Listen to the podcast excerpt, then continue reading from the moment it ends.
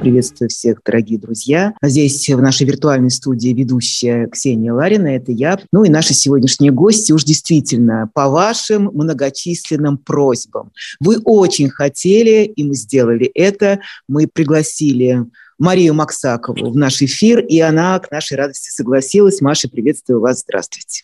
Здравствуйте, Ксения. Я приветствую наших зрителей, и мне очень приятно, что они простили меня в эфире. Мне действительно это важно и приятно знать. Ну что же, э, Мария не нуждается в специальном представлении, вы все знаете ее, она сама по себе представление. Вот все. Это абсолютно совершенство сценического искусства во всем. Мария Максакова, конечно же, артистка и певица и общественный деятель. Я на этом настаиваю, поскольку к мнению Марии прислушиваются очень многие.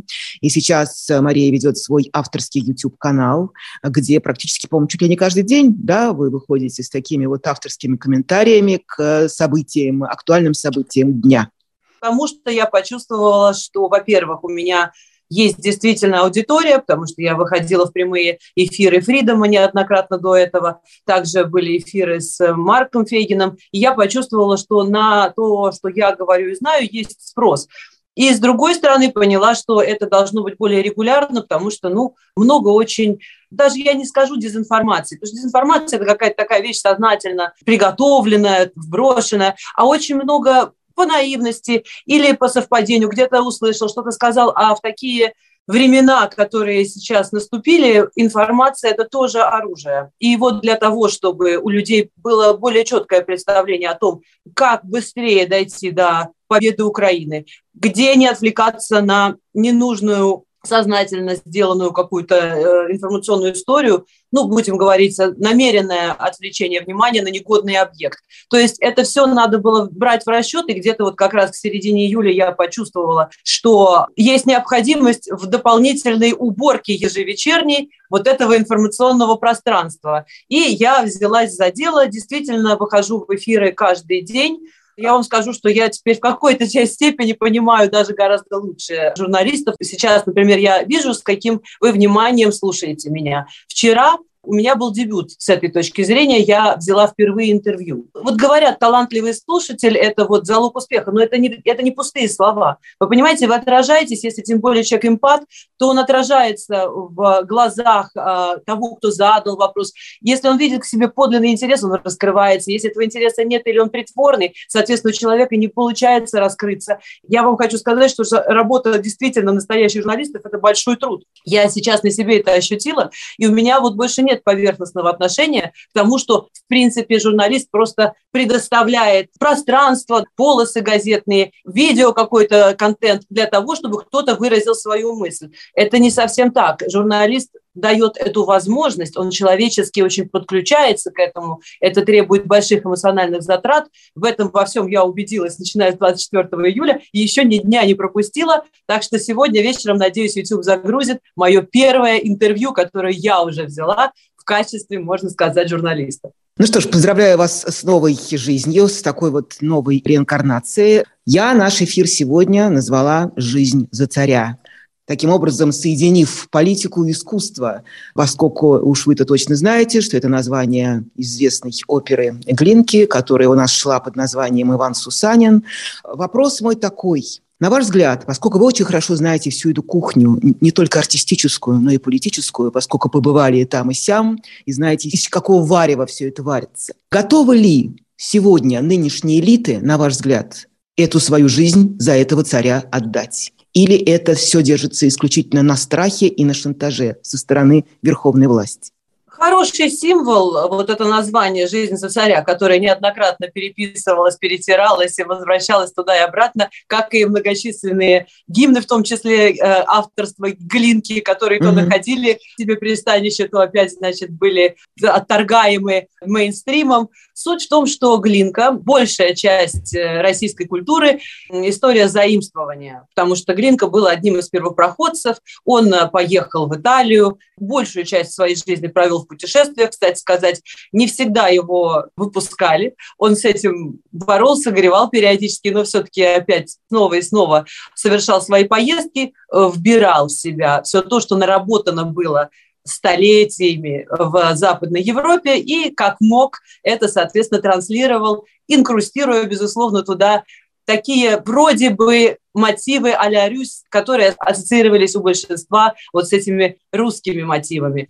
И, собственно говоря, хорошая иллюстрация по той причине, что, ну, будучи не очень основательной в целом, то, что мы называем крупным термином, как российская культура, то есть это культура, по большому счету, заимствованная, редко что можно действительно отнести подлинно к этносу, и тут мы, наверное, слишком далеко будем копать, потому что тут придется говорить, что и сам этнос состоит тоже из большого количества составляющих, составляющих, которые можно проследить. Потому что, в принципе, можно сказать о любом, наверное, этносе, но это настолько уходит в глубину, что тут мы не можем. А это сравнительно молодой и, так сказать, на скорую руку слепленный. Всегда это делалось для того, чтобы власть получала то, что она хотела в виде картинки. То есть тот вид, допустим, дореволюционной культуры, который мы знаем, во многом слепила искусственно Екатерина. Дальше целый ряд других царей продолжили в этом направлении, потому что ну, не хотелось им быть царями там, дикарей, скажем так. Это, наверное, может немножко грубо для кого-то прозвучит, но все же, когда она переписывалась с Вольтером, будучи все-таки Фике, как мы знаем из романа Пикуля, девушкой с амбициями большими и с талантами определенными. Но вот только таланты она эти свои положила на целую такую вереницу фальсификаций, которые в итоге у нас у всех, наверное, ассоциируются с таким выражением, как «потемкинские деревни».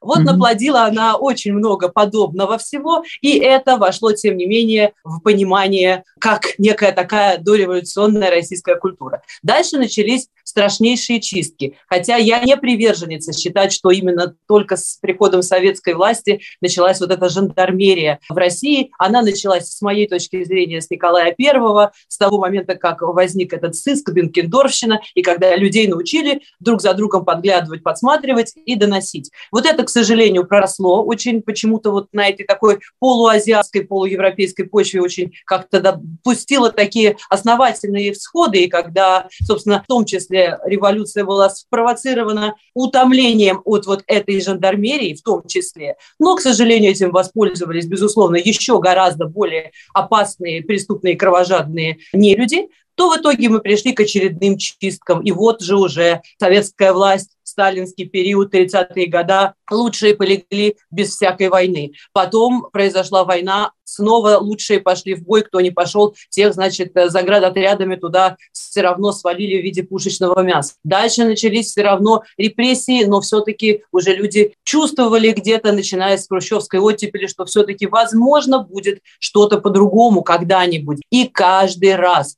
в угоду каждому своему какому-то слову или каждому какому-то своему сиюминутному порыву или необходимости каждая власть переписывала под себя все то, что мы называем русская культура. Поэтому она настолько уже, сказать многострадально, будет преувеличением, потому что, с моей точки зрения, она изначально искусственно созданная. То есть это нечто такое, собранное вместе, постоянно оттуда что-то еще вырезалось, вырывалось, то есть ей не давали возможности естественным путем зажить какой-то своей подлинной жизнью. Поэтому, когда мы сегодня видим этих наследников вот этой всей так называемой культуры, которые имитируют свою преданность царю, это очевидно, что это опять сиюминутные какие-то манипуляции. То есть сегодня этому конкретному вождю, диктатору хочется вот так. То есть он подберет из всего всей этой исторической канвы прежде налепленных разнообразных суррогатов и выдумок то, что подходит ему сейчас под его милитаристскую доктрину, под его какую-то псевдодержавность, государственность. По сути, все же не так. По сути, просто гибнут в виде пушечного мяса десятки тысяч людей, которые, по идее, должны были бы, наверное, воспитывать свое подрастающее будущее какое-то поколение, которого уже не будет. То есть это кастрация, на самом деле, страшное такое скопление всего того, что могло бы, может быть, когда-нибудь зажить, если бы не вот этот бесконечный над собой диктат какого-то очередного правителя. Но мне кажется, что в этот раз Путин взялся настолько жестко, что в этом отношении прогноз, э, ну, такой, знаете, неутешительный. Вот в такую топку погнать всех, настолько всех за загнать под страх, и тем более, понимаете, когда мы говорим там сравниваем со Сталином. Сталин это все делал без интернета. Просто, понимаете, там все-таки люди не, не видели за собой такого, ну это уже из каких-то утопий просто, знаете, из такой слежки. Э, за каждым э, шагом, за каждым смайликом буквально. Мне много что, знаете, кажется нелогичным. Например, э, ждут от России протеста, и я тоже. Я думала, что война – это тот случай, когда действительно ну, уже пора, потому что дальше все равно и так смерть, и так смерть. Понимаете, если выбирать между двумя смертями, лучше выбрать ту, где не будет совершено преступление, не замораешься перед тем, как погибнуть. То есть, ну, это с моей точки зрения, потому что нету еще одной опции. Но, тем не менее, понимаете, Европа, которая только сейчас кажется, вот в следующем или вот в нынешнем пакете санкций, наконец-то, дубинки, слезоточивый газ, э, какие-то там каски и прочее, там, водометы и все, чем они разгоняют демонстрации. То есть они только сейчас, наконец-то, перестанут снабжать российскую власть арсеналом средств борьбы с собственным народом. Поэтому сложный вопрос, что осталось после всех этих чисток, после этого насилия многовекового и сейчас обострившегося. И поэтому те, которые сейчас в мейнстриме, это получаются уже последние подонки. И насколько возможно еще какие-то ростки действительно пострадавших, совестливых людей, которые по какой-то причине не находят в себе смелости более э, решительно протестовать, в данном случае вот мой прогноз неутешительный. Не случайно у нас такой получился ответ э, на вопрос из глубин истории. Очень правильно такой провели аналогию историческую, вспомнили как раз именно Глинки. И я вдруг поняла, что тоже и Глинка не случайно возник в нашем разговоре и в этом моем названии. Именно Глинка в середине, по-моему, 19 века, покидая Россию навсегда, разделся догола на границе, бросил одежду и сказал, дай бог, чтобы я никогда больше не видел этой мерзкой земли и этих людей и шагнул э, через границу. Это, а, Ксения, да, вы знаете, да. это все-таки немножко анекдот, имело место быть, но это просто было в один из таких отъездов, очередной раз, когда его не выпускали, его все-таки выпустили, он опять вернулся после этого, потом у него было очередное путешествие, по-моему, уже по Германии, умер он действительно где-то в другом еще своем вояже. Понимаете, как они все равно были все материально зависимые, и они возвращались туда, где какие-то деньги все-таки могут себе найти на следующее путешествие. Mm-hmm. То есть поэтому это внутренняя иммиграция, в которой, по большому счету, уже тогда жил Глинка. Чуть раньше это было, потому что он же у нас родоначальник, получается. Это считается первая с точки зрения конструкции, она первая такая вот опера, которую можно все-таки выслушать от начала до конца. Хотя, например, моя мама рассказывала, что когда ее хотели доказать, и ей говорили, что она пойдет на Руслана и Людмилу. То есть это тоже опера Глинки, но она еще более нудная и еще менее логичная, скажем так. Не умаляя его достоинств, конечно, есть целый ряд очень э, талантливых, красивых тем, которые он написал. Отчасти, опять-таки, вернусь, заимствованных даже этих непосредственно тем. Ну, а что касается техники, фееритур, оркестра, раздачи этих ролей, распределение по голосам mm-hmm. и всего прочего. Это он все целиком и полностью взял в Италии, куда его отправили еще очень молодым. Он там научился этому всему. В результате он это инкрустировал в российскую действительность того времени. Маш, не могу вас не спросить про всех этих людей, э, которые сегодня являются соучастниками преступления, да что там говорить, просто военными преступниками. И Нарышкин, и Лавров, э, и Матвиенко, и вся эта верхушка, как кремлевская, так и думская, так и верхушка Совета Федерации. И мы, наверняка вы тоже видели этот памятный э, Совет Безопасности, где публичному унижению были подвергнуты практически все участники, которые так или иначе были повязаны кровью этой войны уже тогда. Скажите, пожалуйста, это превращение людей или они такими были? Вот для вас это было какое-то удивление, когда вы сидели около телевизора, около экрана и говорили, господи, во что же вы превратились? Вы же были совсем другими людьми. Или вы предполагали, что рано или поздно они превратятся в таких вот униженных монстров? Я mm-hmm. думаю, что вот эти вот насекомые, они сидели с самого начала внутри. Вопрос в чем? Во-первых, шел уже давно отрицательный отбор. Поэтому то, что в этой банке с э, тараканами выживал, а лучше, надо сказать, с крысами в бочке, выживала только самая сильная суперкрыса, то есть самая коварная, самая подлая, та, которая была готова сожрать абсолютно всех рядом с собой.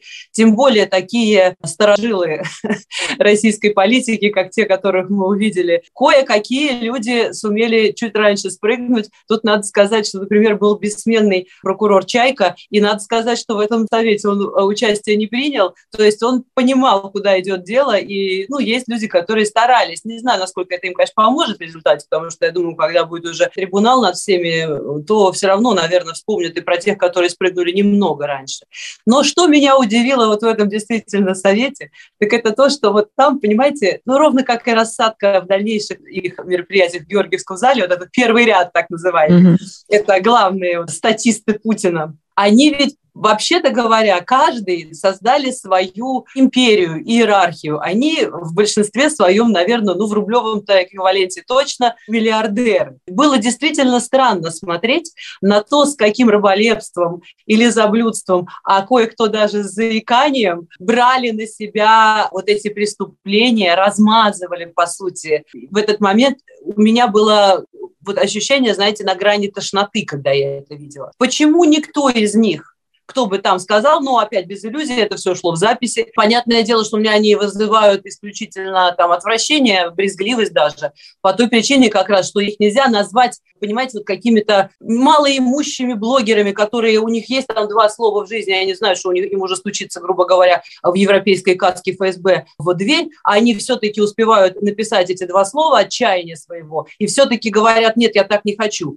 Понимаете, эти люди, у которых ничего нет, они еще успевают это сделать, а те, которые сидят зажравшиеся, лоснящиеся, казнокрады, коррупционеры, которые выстраивали долго и нудно целые там, свои конструкции, как выводить эти все деньги на, естественно, загнивающий Запад, куда же еще, где покупать свои виллы, на каких морях, с какими видами они желают плавать на своих дорогостоящих яхтах. То есть это все лицемерие, которое не в состоянии оказалось, что самое парадоксальное, даже постоять за самих себя. Вот в чем чем вся эта никчемность, вся эта беспомощность, вот где она на самом-то деле. Вот сидит какой-то их там Акела, который уже не просто промахнулся, Акела, обосрался. Раз, по-моему, обосрался, да, это я сказала в эфире, по-моему, Фегины за мной повторяют.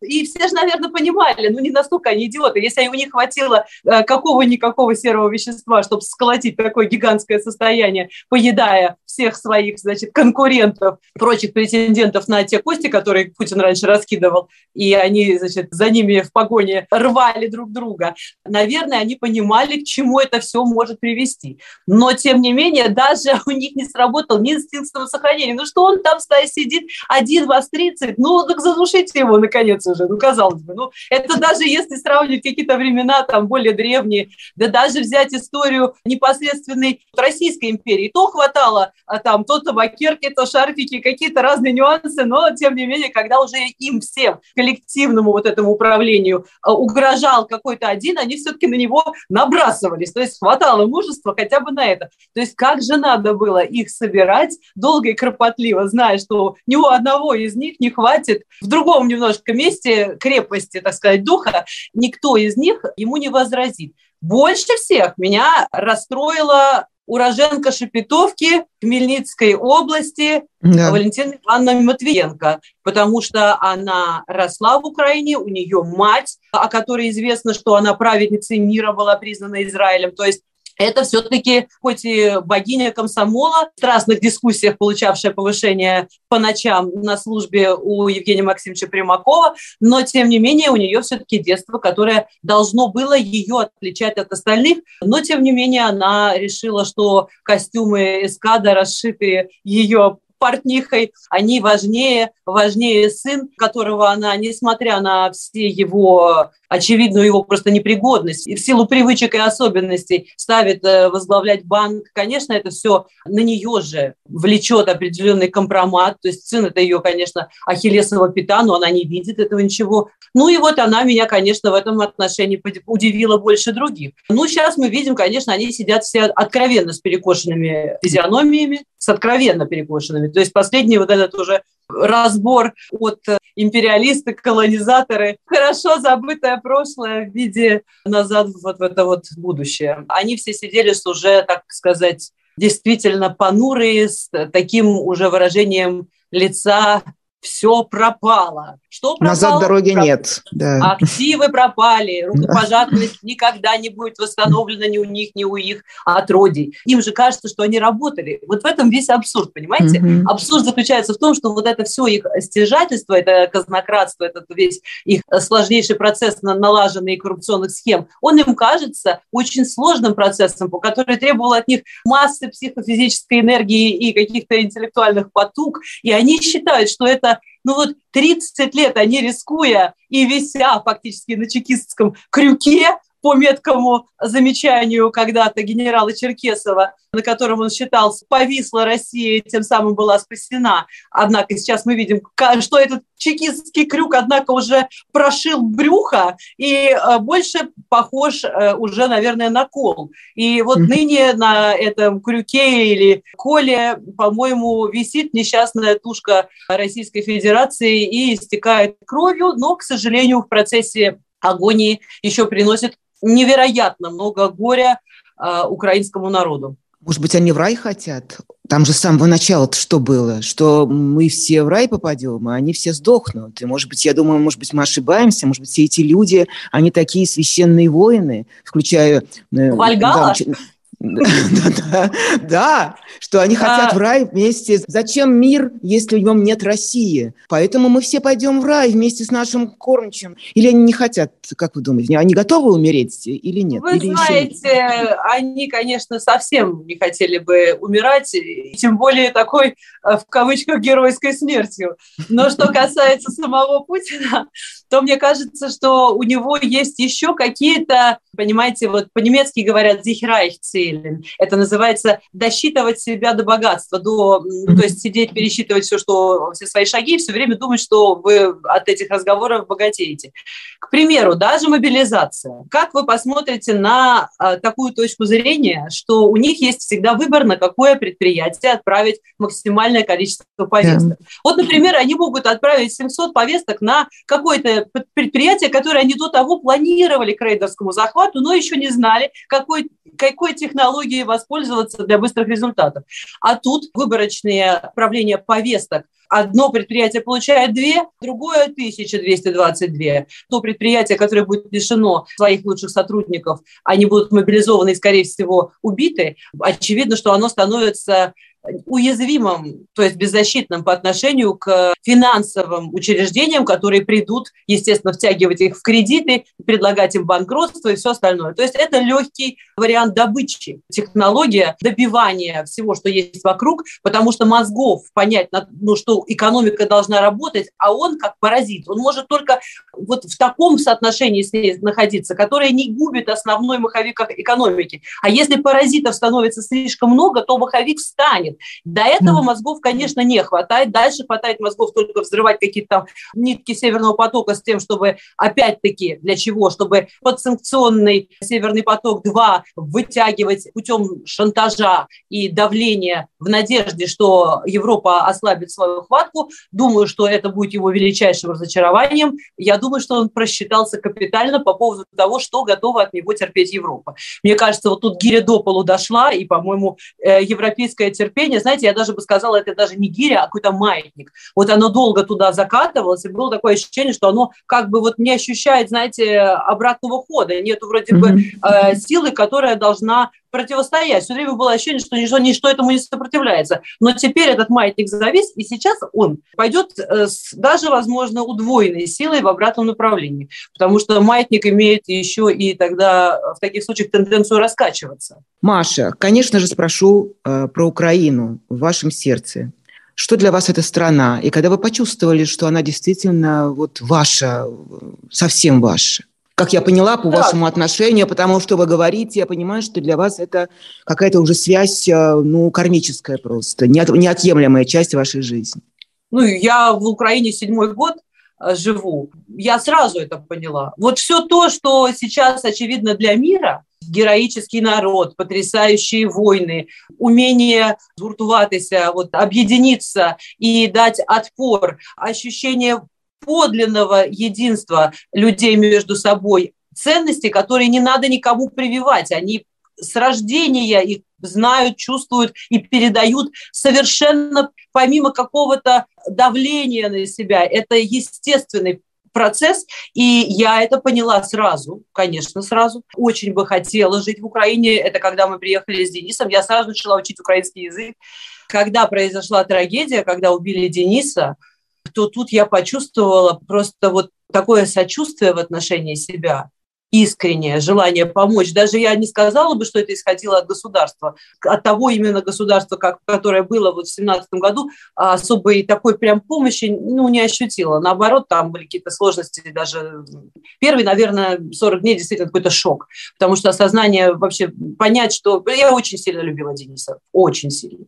И это вот боль утраты, она немножко как бы застилает все, и вы не можете даже вот принять каких-то решений. Я долго, конечно, ждала, пока меня немножечко отпустит это эмоциональное состояние. И, конечно, там, в течение нескольких месяцев я посмотрела, что происходит. Я увидела то, чего я никогда не ощущала в России. Я увидела людей, которые не на показ, не для того, чтобы об этом где-то рассказать, ни для чего вообще, просто чувствуют потребность мне помочь, чувствуют потребность меня поддержать. Даже те, которые, может быть, не могли это сделать там, э, придя лично, э, не обладали, может быть, какими-то даже к этому средствами, но само желание, это было совершенно для меня новое. Я никогда и нигде, просто чтобы вы понимали, не чувствовала этого. Я считала, что все люди немножечко такие, знаете, прохладные, что у всех есть свои дела, что все занимаются своими вопросами, более насущными. Думала что всегда, что я одна. То есть я такое, э, ну, такую, наверное, жизнь прожила, потому что я была иностранкой в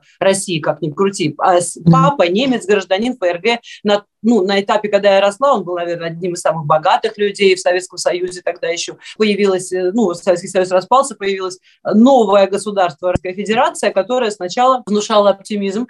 Первое время я почувствовала себя более, так скажем, в своей тарелке, потому что к иностранцам в целом, к моему папе, там, и вообще было более лояльное отношение. Э, Ельцин выступал в Соединенных Штатах Америки, говорил очень даже такие правильные с точки зрения демократических ценностей вещи. Это был период, когда я как раз-таки училась в институтах, это тоже важно, потому что становление, это было более или менее такой период э, комфортной среды, скажем так, когда я не чувствовала себе какой-то угрозы, потому что в советское время я очень хорошо понимала, у меня всегда было ощущение, что папа под угрозой. За папой вечно ходили какие-то, значит, КГБшники, которые должны были следить, если он поехал на дачу, что там за 45-й километр какие-то дяди Гены, еще какие-то люди, которые мне очень не нравились, которые мешали мне и папе.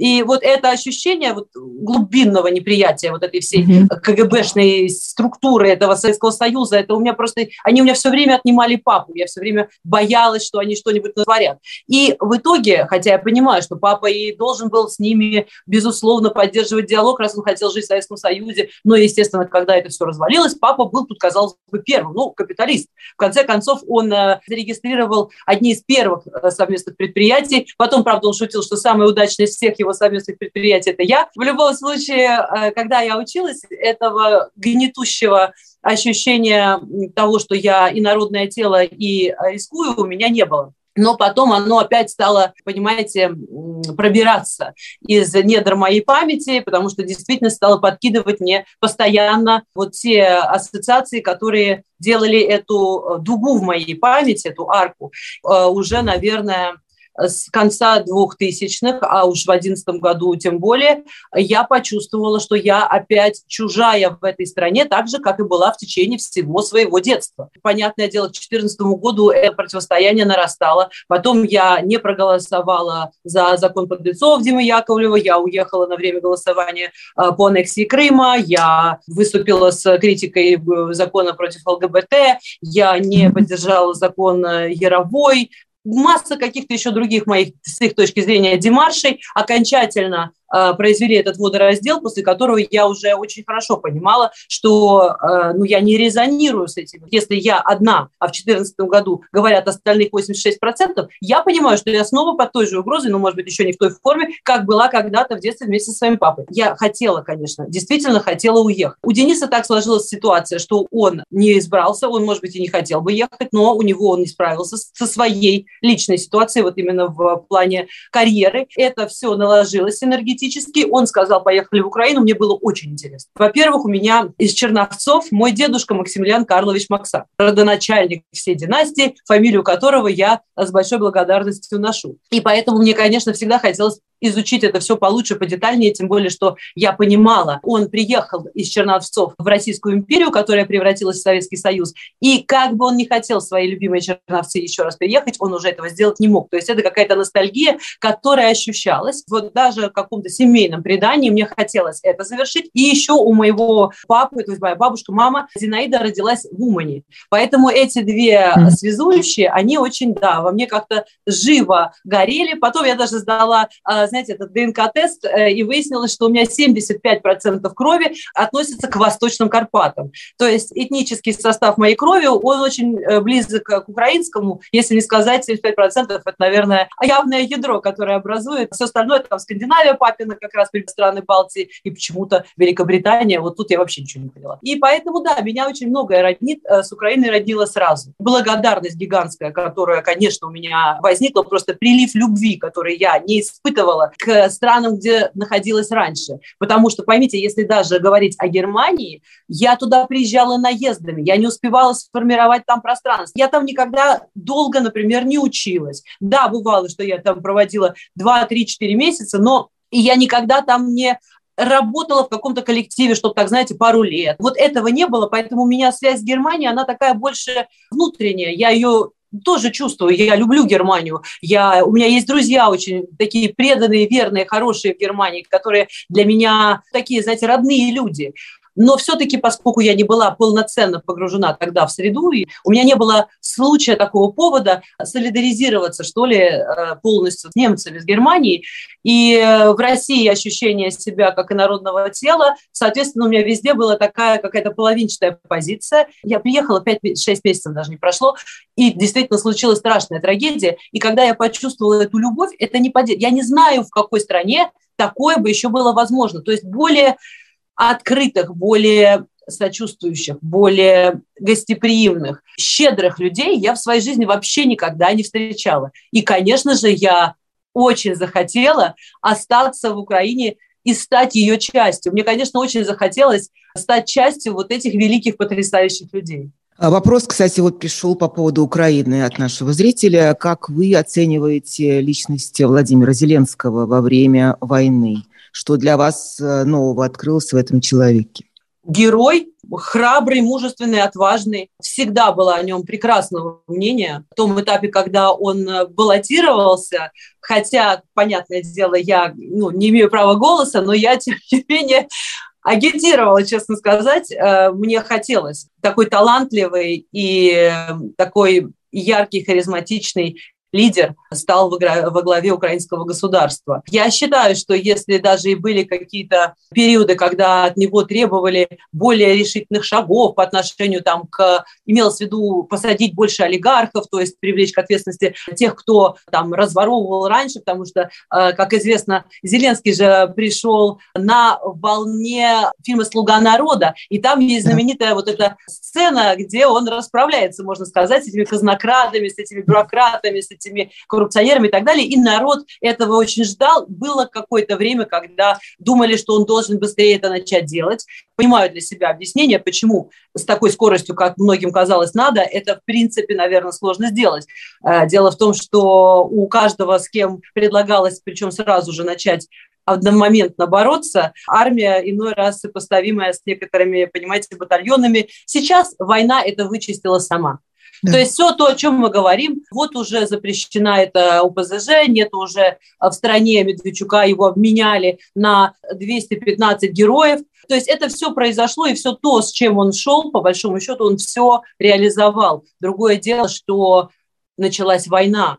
И вот тут все поняли, что это человек, который не побоится ничего, который встанет за свой народ, который найдет и в себе мужество, и более того, все его окружение продемонстрировало такое же мужество, глядя на него. Эти, особенно первые, может быть, две-три недели, поступил так, как враги точно не могли даже предположить. Что касается меня, я была уверена, что он так сделает. Потому что, ну, у меня есть общие друзья, кроме того, что у меня, ну, конечно, в жизни была возможность общаться с ним лично, но у меня есть общие друзья, которые рассказывали мне очень многое о том, какой это человек. Это же не просто артист хотя и прекрасный артист. Он же создал огромное кинопроизводство. У него э, вот в этом общем квартале, как у на киностудии, да, работало же, я не знаю, наверное, может быть, может быть, тысяча человек, но это огромные мощности съемочные. Почти все, что потом были эти ситкомы, которые снимались там на и транслировались по всему бывшему Советскому Союзу, то есть везде, где только были, наверное, русскоговорящие, везде транслировалась продукция, которая выпускалась на этих студиях. Да. То есть он, кроме того, что он сам прекрасный артист, он еще сумел организовать очень серьезный съемочный бизнес-процесс, я бы даже так сказала. И те люди, которые были с ним с самого начала, когда он это начинал, они все с ним до сегодняшнего дня. Вот это для меня главный показатель того, что этот человек предан своему делу, и он, понимаете, сумел сделать в таком объеме, да, в таком масштабе, в каком было до его президентства, значит, он сможет масштабировать и на всю страну. Я рада, что, что так все и получилось. Смотрите, конечно же, вы следите за тем, что происходит в России, понимаете и видите, что очень многие ваши коллеги по цеху по театру, по музыке. С буквы Z во лбу, называется. Особенно меня все это поражает, что этому подвержены люди, которые, в принципе, с Богом разговаривают. Типа, как Башмета, Гергиева, или это все абсолютное лицемерие. Там, как мы ну, можем сказать, в данном случае чистый бизнес, и никакого искусства там уже нет. Как можно совмещать в себе призыв к убийствам, а, поддержку убийства, поддержку войны и одновременно играть что-нибудь такое высокое, рассказывать э, о, о том, как добро победит зло. Как это совмещается? Kсения, смотрите, те двое, которых вы назвали, это же ведь манкурты. То есть э, Левовянин Башмет, который играл не так давно, они искали дирижера для исполнения Ленинградской симфонии Шостаковича по какой-то там дате, и это было уже после блокады Мариуполя, да. то есть после всего того, что, в принципе, ну как, то есть оплакивать э, Ленинград и тут же самим делать то же самое хуже, потому что блокада фашистов не была полным кольцом. Э, у них была возможность пойти в Финляндию за провиантом, и им это об этом говорили. Другое дело, что там стояли собственные заградотряды и расстреливали тех, кто хотел идти за едой туда. Петербург взорвали, Хрещатик взорвали, Днепрогресс взорвали. Все то, что, в принципе, не повлекло за собой последствий для врага, ну, для их тогда врага, то есть, то есть ну, для, э, имеется в виду, нацистской Германии, да, да. но повлекло страшный э, убыток убыток среди собственного населения в прямом смысле жизни, ну, естественно, имущества. И сейчас, между прочим, когда некто Сальдо призывает э, к эвакуации людей из Херсона в более глубокую часть России, у меня это вызывает огромную тревогу, потому что какое опустошение они там планируют еще устроить? Они же mm-hmm. оставляют после себя всегда руины и выжженную степь. То есть это варварский подход, совершенно неприемлемый в наши времена. Но вернувшись, вернемся давайте к вот этим э, музыкантам, э, в результате внутривидовой борьбы между ставленником Ковальчуков Куренцисом, уже стареющим э, Гергиевым, который, естественно, тоже манкурт, потому что, извините меня, что сделала э, вообще советская и российская власть в связи с осетинским народом. Это человек, который забыл все, включая Беслан, то есть все, да, это не важно. И вот стал таким царедворцем. И вот, соответственно, Башмет, который э, именно к категории манкурта приблизился только, с моей точки зрения, окончательно, вернее, уже в результате дирижирования вот этой симфонии, потому что вот это оно. Это такая форма расизма, то есть это биполярное расстройство, которое они, э, наверное, топят в алкоголе. Это, по-моему, ни для кого не секрет, сколько там они его пьют. Я вообще не понимаю, как они в состоянии простоять, просто тоже продирижировать оперу целиком. Ну, понятно, что они сами себе назначают за это гонорары, поэтому, видимо,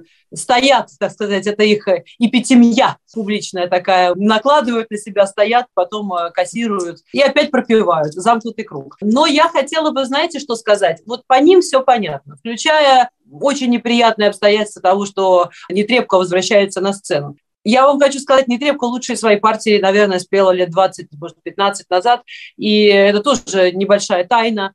Не думаю, что она сама уж так рвется на все эти сцены. Просто, скорее всего, они не готовы своего такого э, ледокола, позволяющего не просто открыть окно этого авертона, а позволяющего создать оказию, при которой вся эта шваль, включая инфильтрированных, шпионов, э, агентов влияния, тех, кто будет подкупать чиновников и все остальные, смогли бы туда собраться этой своей гнусной кучкой. И там, к примеру, 7 декабря открытие сезона «Ля Скала» не нашло другого названия, кроме оперы Борис Годунов, где опять, естественно, будет петь какая-то довольно большая львиная часть таких запутинцев и вообще солистов или из России, или с российским э, бэкграундом. А сама Нетребко уже вернулась, хотя, опять-таки, не умаляя тех достижений, которые у нее были там 20 лет назад, с трудом могу забыть кадры, и вернее, не то, что с трудом, а я не могу забыть э, ее поддержки, когда она приехала, еще вырядившись в цвета этой тряпки под названием «Флаг Ордло», поддержала сепаратистов сепаратистские формирования. Она не настолько глупа, чтобы не осознавать,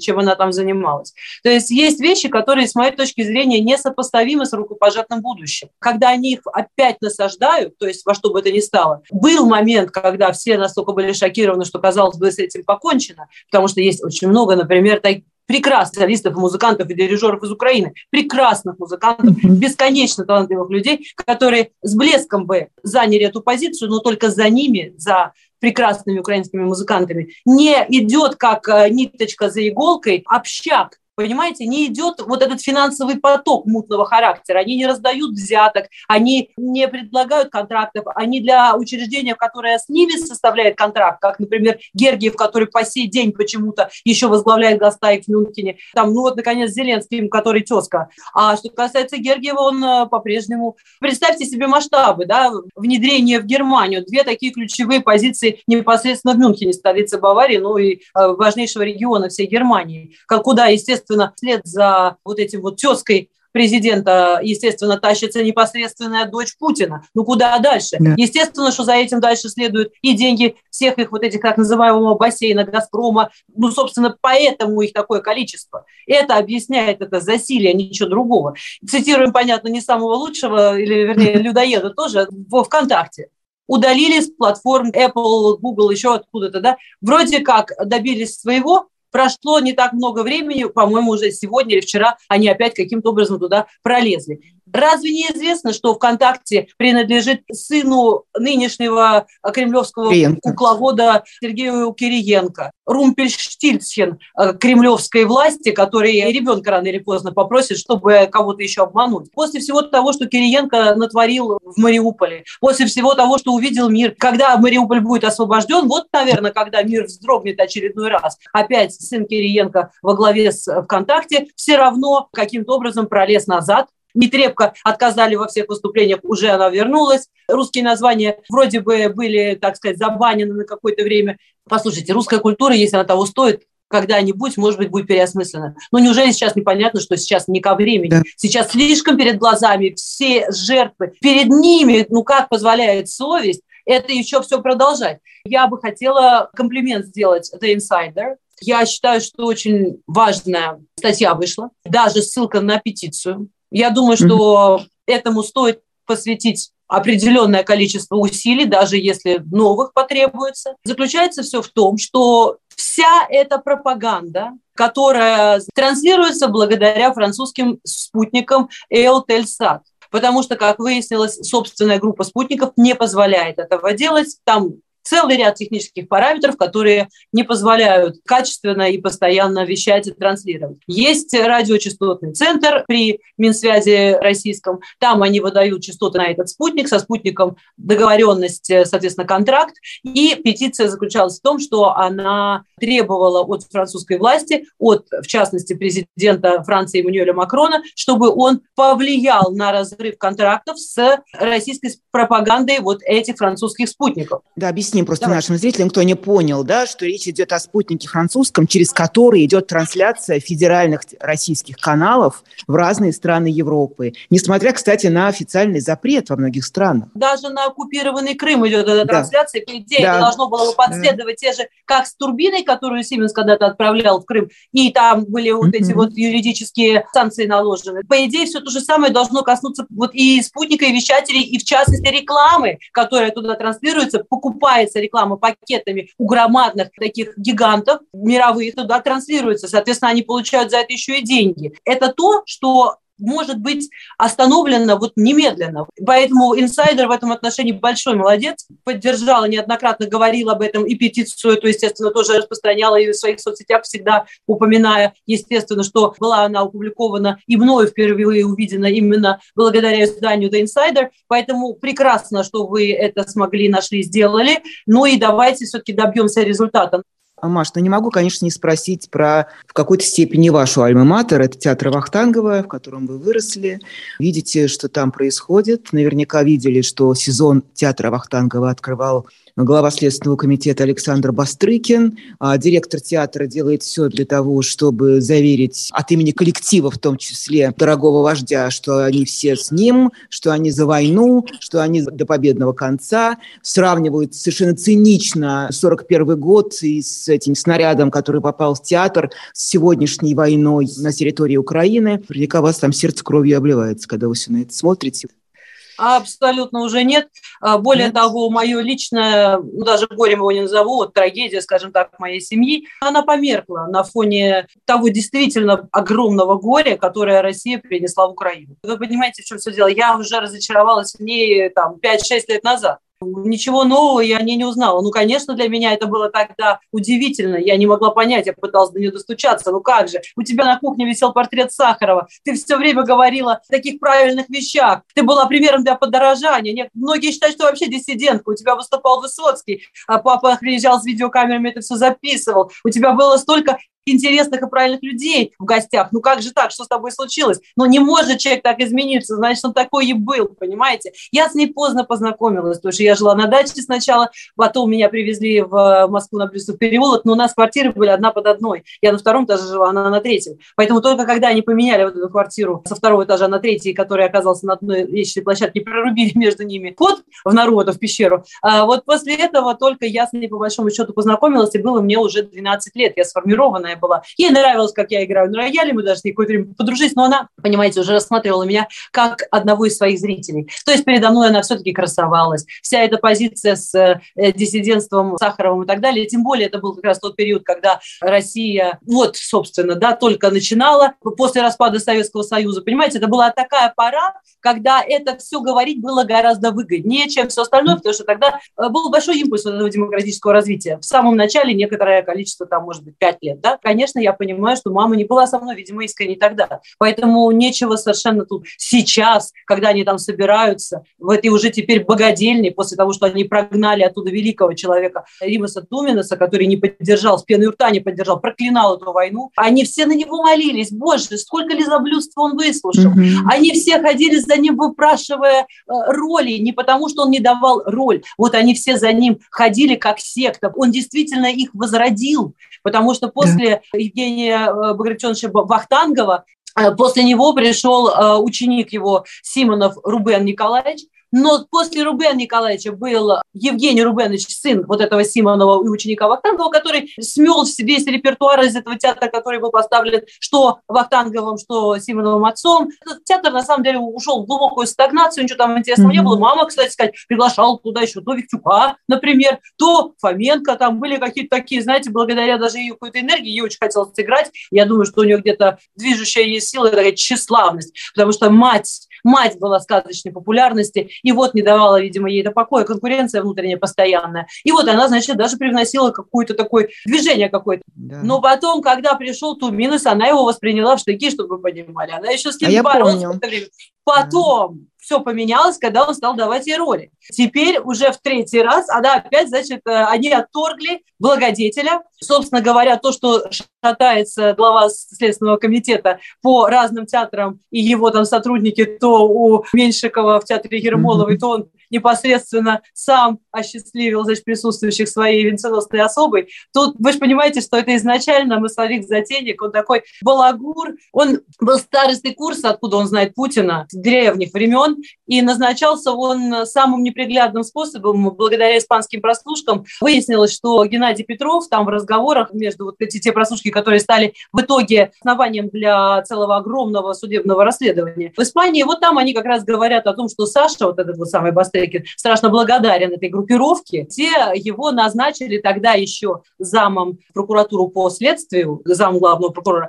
Дальше он в угоду ФСБ, то есть это страшный разрушитель, в угоду ФСБ как бы вытащил следствие из прокуратуры, сделал ее, это следствие, формально независимым, формально абсолютно, потому что на самом деле это просто филиал ФСБ на данном этапе. Mm-hmm. И таким образом этот не всегда трезвый балагур, массовик-затейник, который такой вот краснобай, редко возвращающийся трезвый с работы, читает свои стишонки и стишатки, часами может это делать, откуда такая память. Потом, когда он добирается до гитары, я лично была свидетелем на юбилее у Халкова, когда его старались как можно позже допустить до сцены, потому что было понятно, что оттуда он уже а, по добру, по здорову не уйдет, на прощание со всеми, вот, вот сколько он пел, столько люди расходились. Это было часа два, наверное. Прожил так свою жизнь достаточно неряшливо. Это не помешало ему в угоду ФСБ переломать фактически весь хребет хоть какому-то здравому процессу. Вот, понимаете, но ну, если сейчас оправдательных приговоров меньше, чем э, в сталинские времена, Вышинский бы позавидовал, наверное, его хватки, когда он выговаривает за какой-то ничтожный процент, если вдруг не удалось посадить и так далее, ему ничего не важно, ему важен только план. Он не рукопожатен по сути. То есть я хочу сказать, что среди там, наверное, даже и исследователей, не представляю, правда, сейчас как, ну, может быть, и есть хоть сколько-нибудь более приличные люди, чем он. Не знаю, хотя думаю, что столько он там возглавлял это все, что вряд ли. Вряд ли они могли там остаться. Но что касается него, то он, понимаете, публично расписался в своей аморальности. Вот так я бы сказала. Mm-hmm. Как он начинал, понимаете, повязанный с этим криминалом, так и сегодня он делает все в угоду истинных хозяев. И он приходит после этого развлекаться, развлекаться в Вахтанговский театр. Ну, я не знаю, может, еще переименовать только его остался этот театр. Несколько вопросов от зрителей. Чем кончилась история с вашей недвижимостью? Отжали у вас все? Это речь, наверное, ну, идет о Кто, кто сомневался, что это произойдет? Mm-hmm. Каждый платит свою цену за свободу, это раз. Во-вторых, понимаете, со мной это иезуитство, потому что у меня еще есть два старших ребенка, и вот это тоже манкурт. Вот они манкурты, их же руками отжимали мою недвижимость. У них отец, он, соответственно, мог бы, наверное, обеспечить сам их чем хочет. Но, тем не менее, у них ничего абсолютно он им не делал, но решил их руками отобрать мое, и я не думаю, что оно им в итоге достанется. То есть это уму непостижимо, что вот эта вот мама спелась с этим самым Тюриком, ну вы представляете себе, против меня. Дитя войны она. Вообще да, да, ничего ни, нигде не скребет, когда, может, старше он, конечно, чем она была, но, тем не менее, Ване 6 лет он ежедневно прячется в укрытии от э, воздушной тревоги все эти месяцы, да, он э, сначала вообще очень переживал, видно было, что он встревожен. Я нормально вполне нашла новые опоры в своей жизни, это очевидно. Да. И я бесконечно благодарна Украине. Я обожаю э, Украину и сделаю все для того, чтобы Украина победила. Все, даже больше, чем могу. При этом не оценивать трезво. То, просто вы понимаете, в чем все дело? У них было, был какой-то ложный раш победы, в частности, надо мной.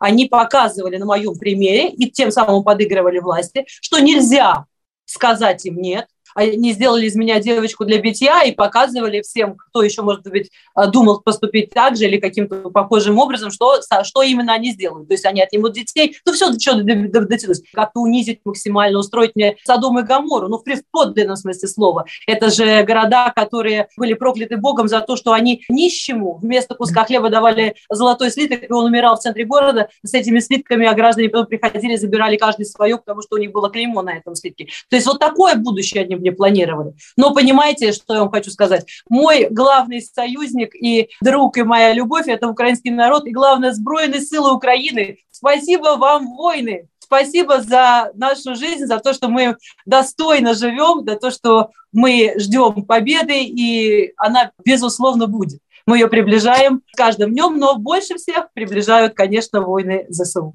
Очень Спасибо мечтаю о победе Украины. Надеюсь, что мы до этого доживем. То, что вы говорите про семью, у меня просто вот ком в горле. Я не могу даже себе представить, как это все пережить. Вы очень сильный человек, Маш. И то, что я вижу, что вы сейчас в расцвете, вы какую-то нашли какую-то свою новую, свою собственную дорогу. Я учу оперу «Макбет». Я собираюсь дебютировать в роли леди Макбет. Это, наверное, самое сложное, что мне до сих пор доводилось петь в своей жизни. Поэтому у меня со всех сторон, знаете, какие-то самые, наверное, большие вызовы, и я очень надеюсь, что мне хватит сил достойно ответить на каждый вызов. Маш, благодарю вас.